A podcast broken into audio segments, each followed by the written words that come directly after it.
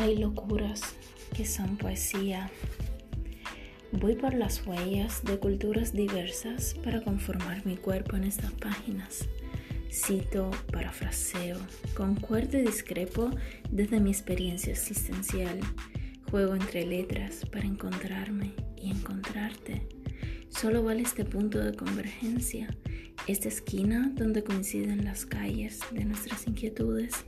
Si tras él, por el sendero de la meditación, arribas al puerto que te lance una hermosa aventura espiritual. No creo en la victoria de un tiempo pragmático. Bajo la fiebre del oro hay un mundo sereno de algas, de rocas, de conchas y peces en su poética de paz y profundidades de las almas. A navegar te invito por este océano de razones con el viento de cura y amor.